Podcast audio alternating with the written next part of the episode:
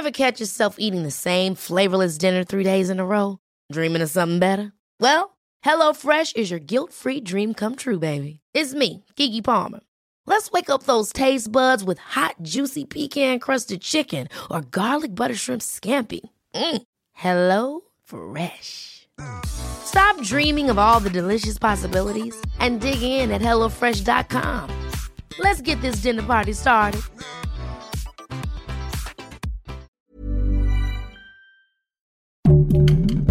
Heraldo Podcast, un lugar para tus oídos. Esto es Primera Plana de El Heraldo de México. Sigue nuestro podcast en Spotify para estar al día con las noticias más importantes.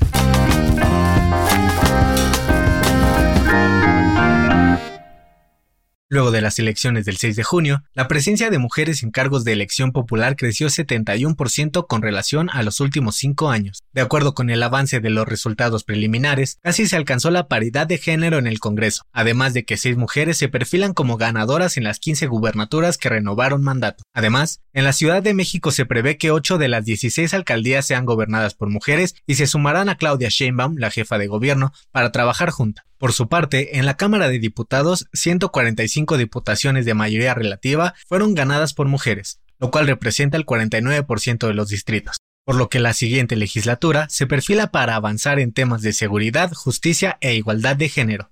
Con información de Elia Castillo y Misael Zavala. El consejero presidente del INE, Lorenzo Córdoba, dijo que ya se alistan para realizar la consulta popular, en la que se le preguntará a los ciudadanos si se debe o no investigar y juzgar a los expresidentes de México. El titular de la dependencia dijo en entrevista exclusiva para el Heraldo de México que esta consulta será todo un reto ya que esperaban instalar cerca de 100.000 casillas para que los ciudadanos votaran, pero el presupuesto solo alcanzará para poner 50.000. Además señaló que la encuesta se realizará el próximo domingo primero de agosto y que los resultados se darán a conocer un día después. Con información de Elia Castillo. El presidente Andrés Manuel López Obrador anunció otro cambio en su gabinete. Ahora, Arturo Herrera dejará de ser el secretario de Hacienda porque será propuesto para ser el nuevo gobernador del Banco de México, en sustitución de Alejandro Díaz de León, quien concluye su periodo el 31 de diciembre. El puesto que deja libre será ocupado por Rogelio Ramírez de la O, quien es uno de los asesores de AMLO y es doctor en economía por la Universidad de Cambridge. El ahora titular de la Secretaría de Hacienda se dijo honrado por asumir el puesto y trabajará para crear una economía más fuerte después de la crisis derivada de la pandemia por COVID-19. Con información de Fernando Franco.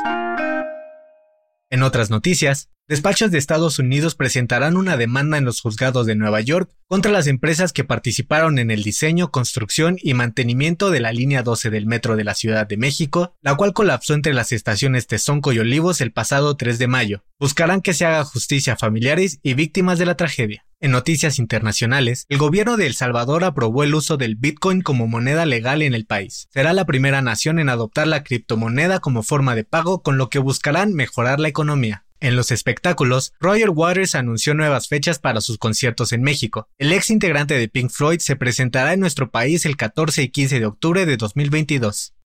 El dato que cambiará tu día.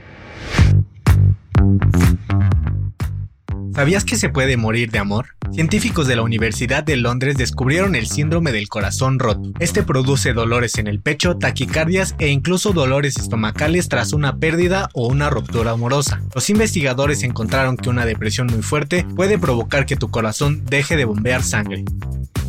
Esto fue Primera Plana, un podcast de El Heraldo de México. Encuentra nuestra Primera Plana en el periódico impreso, página web y ahora en podcast. Síguenos en Twitter, arroba Heraldo de México, Instagram, arroba El Heraldo de México y encuéntranos en Facebook y YouTube como El Heraldo de México. Hasta mañana.